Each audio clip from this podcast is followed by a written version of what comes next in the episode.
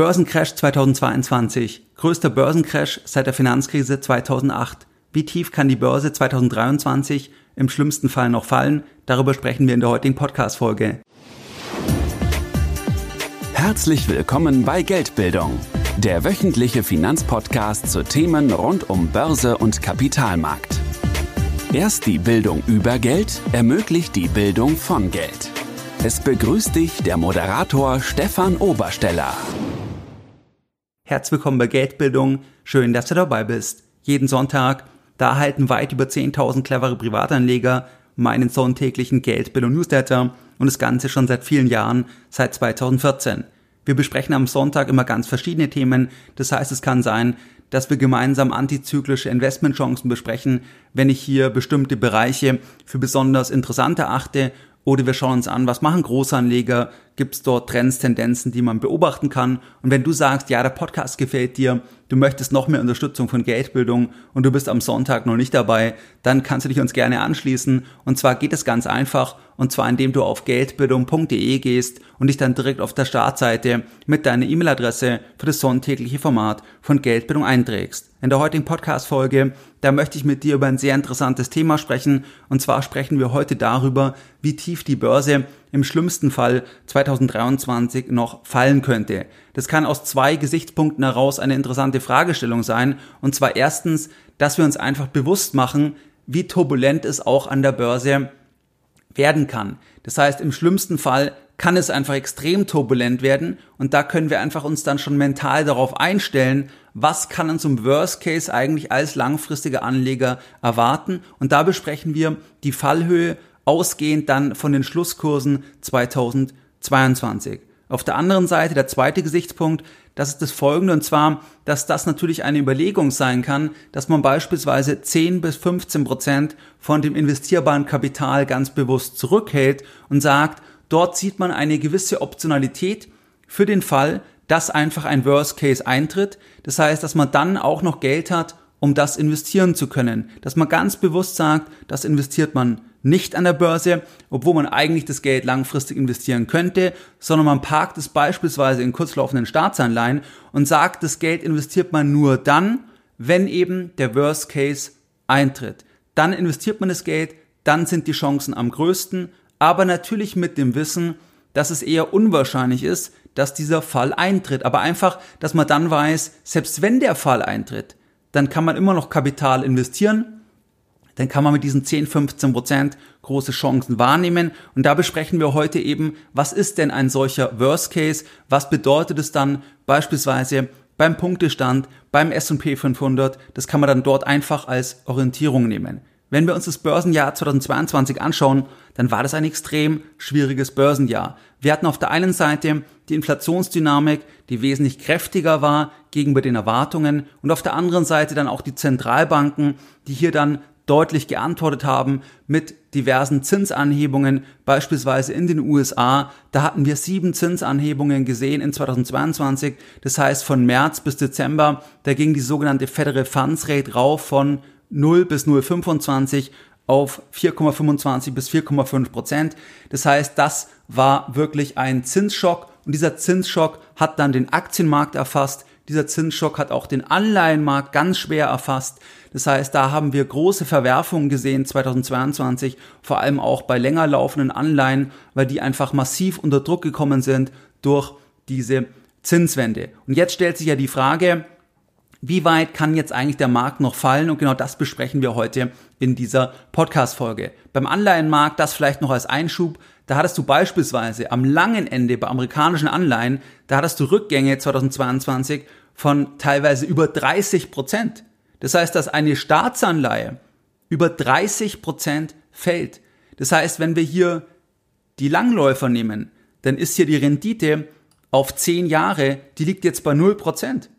Das heißt, dass durch die Kursverluste 2022, dass die Rendite von zehn Jahren komplett weg ist im Anleihenmarkt und das zeigt einfach diese historische Zinswende. Das heißt also, das Jahr 2022 war ein sehr besonderes Jahr, ein sehr, sehr herausforderndes Jahr an der Börse und heute besprechen wir anhand von dem S&P 500, wie weit kann dieser Markt jetzt im schlimmsten Fall noch fallen. 2022, das war das schlechteste Börsenjahr seit der Finanzkrise beim S&P 500, also seit 2008. Das heißt, es zeigt ein Stück weit auch die Dramatik, auch im Aktienbereich von dem Jahr 2022.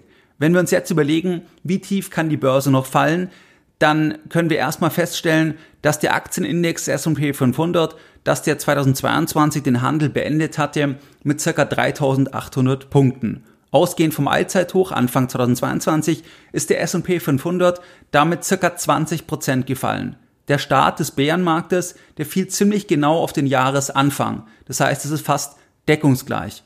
Das bisherige Tief im laufenden Bärenmarkt, das war Mitte Oktober und das wurde bisher nicht wieder unterschritten. Das heißt, wir hatten hier in der Spitze, in diesem Bärenmarkt, ein Minus von bisher 28 Prozent.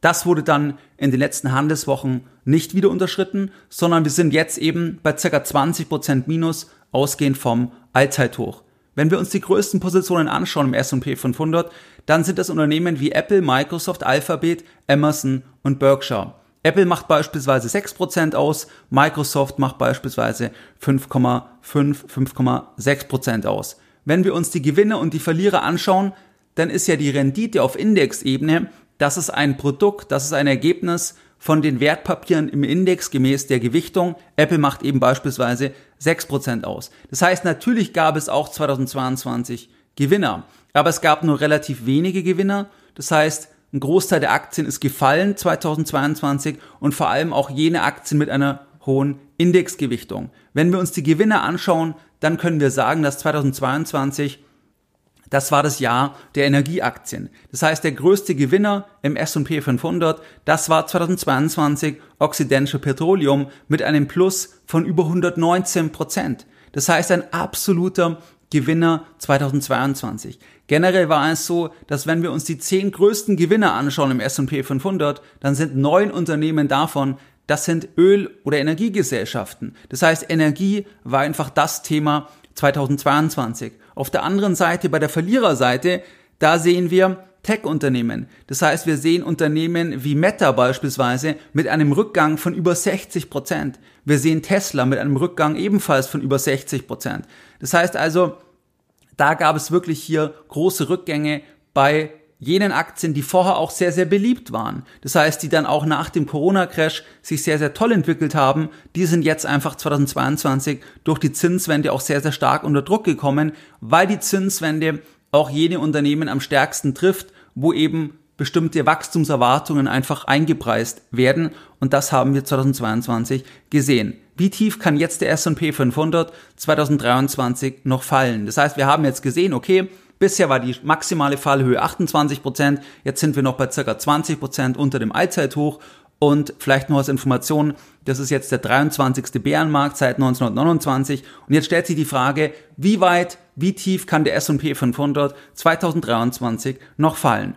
Grundsätzlich gibt es keine maximale Fallhöhe. Das heißt, das Ganze ist ja einfach Angebot und Nachfrage nach den Aktien der Unternehmen, die im Index enthalten sind. Je nach Gewichtung, da schlägt dies dann auf den Punktestand und entsprechend auf die Rendite auf Indexebene durch. Das heißt, wenn wir jetzt als Schlusskurs einen Punktestand haben von 3800 Punkten, dann können wir nicht sagen mit einer hundertprozentigen Gewissheit, was ist die maximale Fallhöhe, weil das ist einfach Angebot und Nachfrage von den Wertpapieren, von den Aktien, die im Index enthalten sind. In der Praxis, da ist die Fallhöhe aber schon begrenzt, da wir als Investoren, wir als Anleger, wir kaufen ja die zukünftigen Erträge der Gesellschaften. Und jetzt im Falle vom S&P 500, da ist kaum ein Szenario denkbar, wo plötzlich die Erträge aller im Index enthaltenen Unternehmen, dass sie nicht mehr existent sind.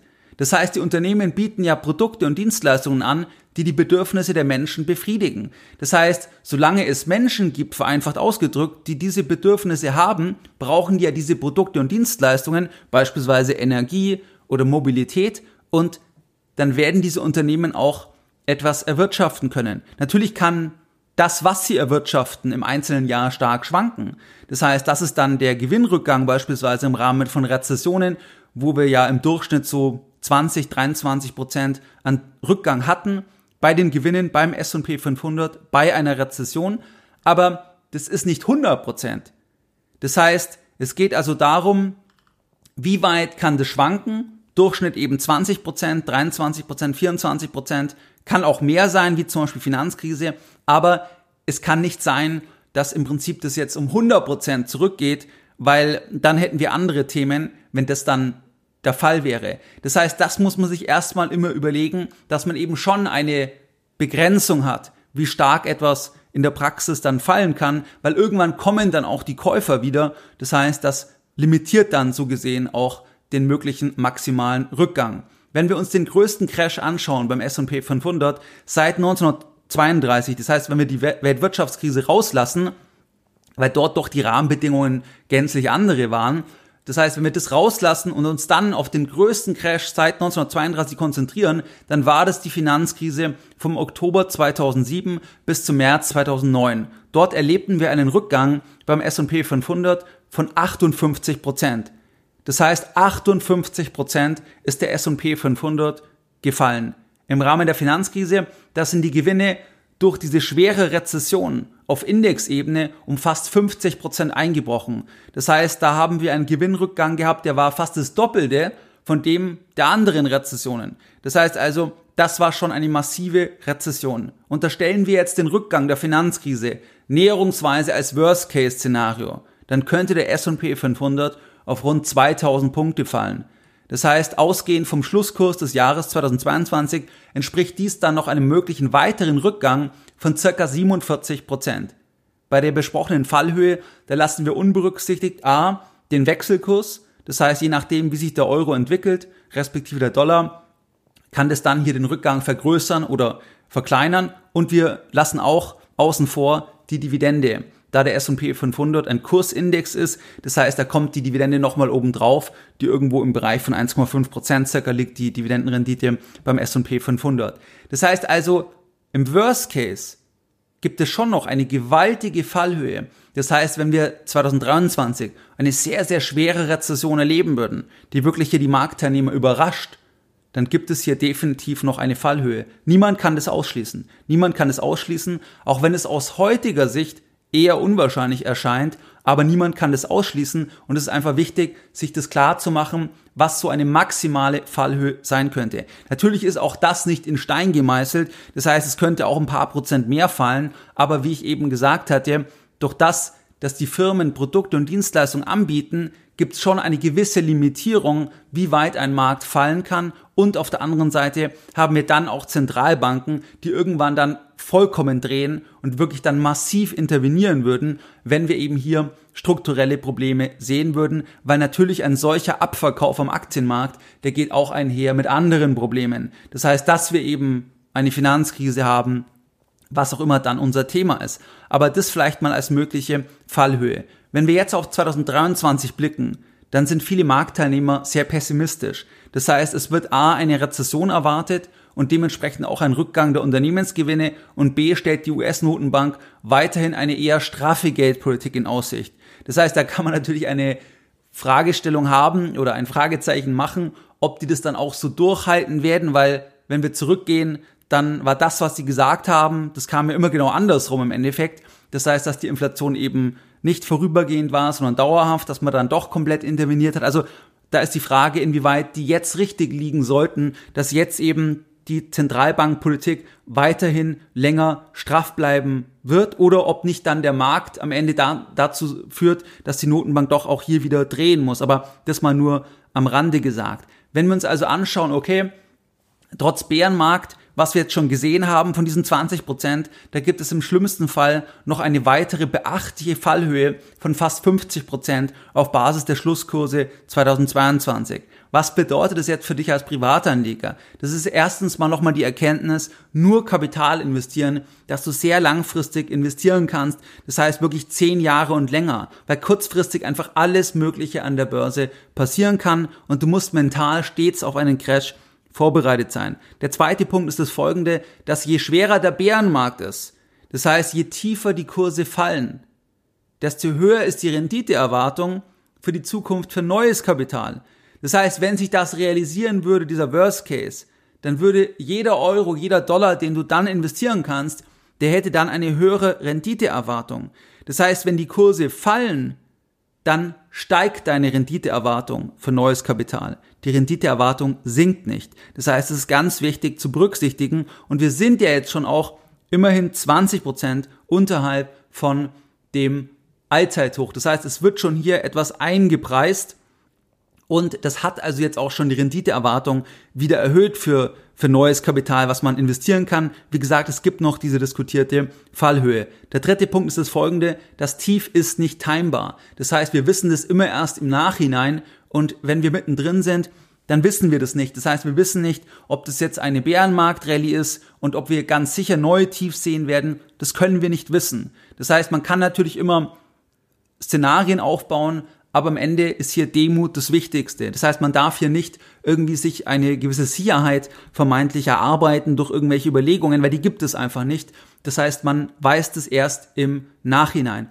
Und was man aber auch sagen muss, dass als langfristiger Anleger, dass grundsätzlich Pessimismus, das heißt, was wir jetzt auch in der Tendenz sehen, das heißt, dass weil die Kurse so gefallen sind, dass Anleger eher pessimistisch sind, weil auch der Ausblick nicht besonders überragend ist, vorsichtig formuliert, jetzt auf 2023. Das heißt, weil einfach hier Marktteilnehmer sagen, okay, die Gewinne werden noch weiter runtergehen und es wird noch bessere Chancen geben. Aktuell ist ja so der Konsens ein bisschen an der Wall Street, dass es im ersten Halbjahr schwierig wird und dann wird es doch wieder besser. Ist auch die Frage, wenn es alle so sehen, inwieweit es dann so eintritt, warum das so eintreten sollte, dass im ersten Halbjahr die Kurse fallen, wenn es alle schon so im Endeffekt erwarten. Aber auch das nur am Rande gesagt. Das heißt aber Pessimismus, das ist eigentlich unser Freund, das ist nicht unser Feind, weil Pessimismus, das ist stets der Nährboden, auf dem ein potenzieller neuer Aufschwung an der Börse gedeihen kann. Das heißt, das ist immer so. Der maximale Pessimismus, das ist der Nährboden für etwas Neues. Das heißt, es war 2020 so, das war auch bei der Finanzkrise so,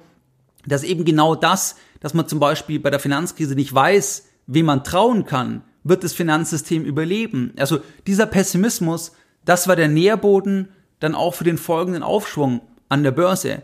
Und das wird auch jetzt dieses Mal so sein. Das heißt, selbst wenn es noch negativer wird, musst du immer daran denken, das ist der Nährboden für den nächsten Aufschwung. Und wenn du jetzt auf 10, 15, 20 Jahre investieren kannst, dann kannst du das auch ein Stück weit gelassener sehen, ob du jetzt wirklich den absoluten Tiefpunkt triffst, den man ohnehin nicht treffen kann. Und dann ist es so, dass eine Erholung die nährt sich dann unter dem Zweifel an der Nachhaltigkeit der Erholung. Das heißt, dass Marktteilnehmer zweifeln, ob das nachhaltig ist. Das kann doch nicht sein. Das heißt, das ist doch übertrieben, der Markt läuft zu weit vorne raus. Auch das ist typisch für eine Erholungsphase, dass man eben dem Ganzen nicht traut. Man traut der Nachhaltigkeit nicht. War auch nach der Finanzkrise so, war auch nach dem Corona-Crash so, war auch nach 2018 so dann 2019 fortfolgend.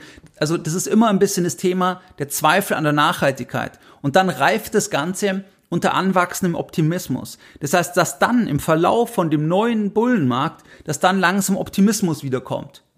Und irgendwann kommt dann die absolute Gier und das kann dann möglicherweise wieder das Ende sein von dem Bullenmarkt. Aber auch da ist es wieder, wieder sehr schwierig, das zu timen, weil es immer viel weiter gehen kann, wie man es sich vorstellt. Und natürlich ist dann die Frage, wie weit geht es zurück, ob das dann die alten Tiefs wieder unterschreitet. Also das ist ein bisschen die Überlegung heute bei dieser Podcast-Folge. Und was waren jetzt die Lessons learned in der heutigen Folge? In der heutigen Folge, da haben wir besprochen, wie tief die Börse im Worst Case noch fallen kann. Wir haben uns an dem schwierigsten Bärenmarkt orientiert seit 1932. Das war die Finanzkrise. Basierend von den Daten gibt es noch eine mögliche weitere Fallhöhe von circa 50 Prozent. Das ist aus meiner Sicht dann schon ein Worst-Case-Szenario. Das heißt, dass es noch viel weiter fällt, halte ich für eher unwahrscheinlich. Das heißt, das ist eine Orientierung. Das ist dann im Punktestand circa 2000 Punkte beim S&P 500. Das heißt, man könnte beispielsweise sagen, dass wenn man 10, 15 Prozent zurückhält, das will man dann investieren. Also wenn das eintritt, dann investiert man das Kapital. Weil dann ist es eher unwahrscheinlich, dass es jetzt noch viel, viel weiter runtergeht. Das heißt, das kann eine Überlegung sein. Wir haben uns die Gewinner angeschaut von 2022 und die Verlierer. Gewinner ganz klar die Energieaktien. Neun der zehn Gewinner beim S&P 500. Das waren Energiegesellschaften. Dann haben wir besprochen, wie man das Ganze als Privatanleger einfach nutzen kann ähm, eben nur Geld investieren, was man langfristig investieren kann, dann je schwerer der Bärenmarkt, desto höher steigt dann die Renditeerwartung für neues Kapital an. Das Tief ist nicht timbar. Als langfristiger Anleger ist grundsätzlich Pessimismus nicht unser Feind, sondern unser Freund. Und wie du es gewohnt bist, da möchte ich auch die heutige Podcast-Folge wieder mit einem Zitat beenden und heute ein Zitat von Shelby Callum Davis. Sie verdienen das meiste Geld in einem Bärenmarkt. Sie erkennen es zu diesem Zeitpunkt nur nicht. Mehr Informationen zu Themen rund um Börse und Kapitalmarkt findest du unter www.geldbildung.de. Und immer daran denken, Bildung hat die beste Rendite.